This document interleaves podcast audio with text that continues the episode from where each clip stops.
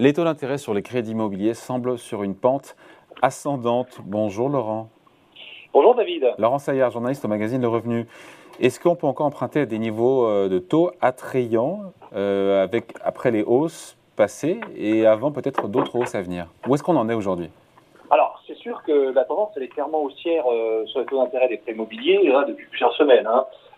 on est resté assez longtemps sur autour de, de 1% pendant quelques mois, les derniers mois, puis on était monté à 1,2 fin mars, on était à presque 1,3 en moyenne fin avril, et là on est franchement dans la zone des 1,5%. Sur du 20 ans en sur 20 ans Sur 20 ans, voilà, sur du 20 ans.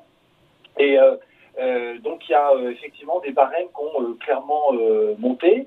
alors, ça veut dire que progressivement, ben, les banques s'adaptent à ce qui se passe, c'est-à-dire que on a bien sûr l'inflation qui est autour de 5%, il y a la forte remontée des taux longs, hein, l'OAT française elle est à 1,45 environ, donc ça effectivement ça met un petit coup de, de Pardon, je vous coupe Laurent, je ne sais pas si vous avez mis un haut-parleur, mais on vous entend moins bien.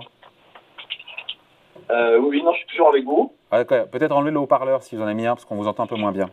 Je vous ai coupé, pardon. Donc l'inflation à 5%, les OAT donc, qui servent de référence pour le, calcul des, crédits immobiliers euh, qui sont également en hausse. Voilà. Alors, malgré tout, on est quand même effectivement euh, avec des, moyens de pression sur le marché, mais au fond, si on prend un petit peu de recul, même 1,5% On reste sur, sur des niveaux qui sont bas historiquement Oui, parce que souvenez-vous, en 2015, on était autour de 2,5%. Et à l'époque, on disait que c'était finalement très bien. Donc, euh, euh, bon, c'est difficile d'emprunter à moins de 20% sur 20 ans hein, maintenant. Il y a un peu une course contre la montre, euh, c'est sûr. Et, les banques ont tendance plutôt à, resserrer leur octroi de, crédit.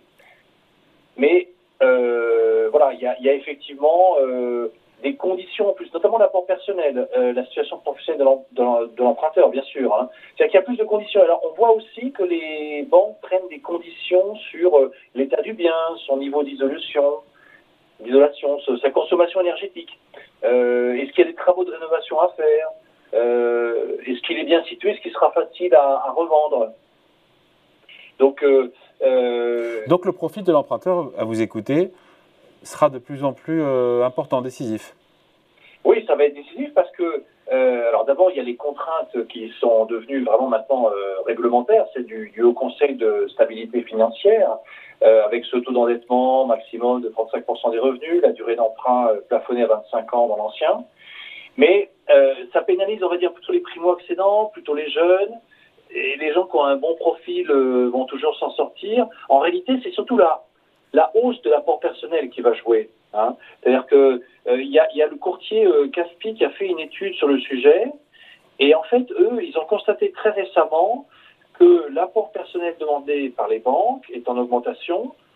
Il représente euh, entre 13 et 20 en fait du montant total, alors que c'était en 2021, on était entre 11 et 16 Et par exemple, pour une résidence principale, euh, cite le chiffre de 20 comme demande, comme apport personnel demandé.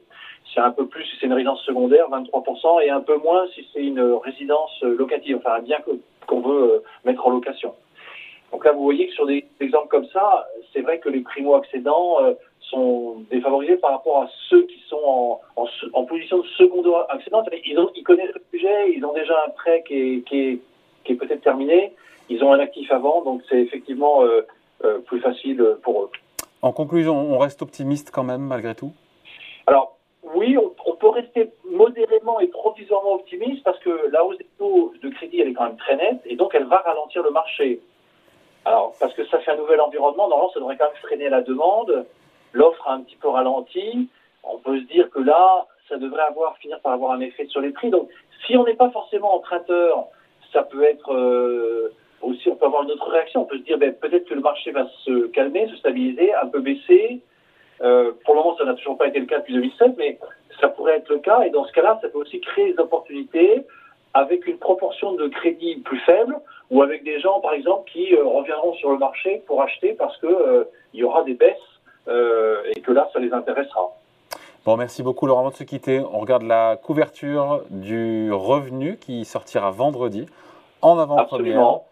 Les stratégies gagnantes des meilleurs gérants, pas mal ça. Oui, on a fait nos, trophées annuels de, la gestion et on a identifié, on les a remis, d'ailleurs, on a remis ces trophées hier soir au Flora Danica à Paris à tous nos lauréats en avant-première, avant la parution.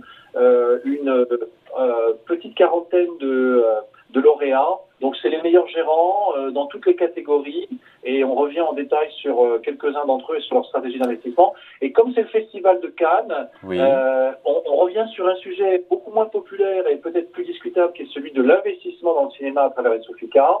Un, plus un investissement plaisir qu'un investissement à haute rentabilité, mais le festival de Cannes nous donne l'occasion à la fois de nous faire rêver et de nous, de nous pencher sur ce sujet à lire tranquillement dans ce long week-end pour celles et ceux qui feront le pont. Merci beaucoup Laurent.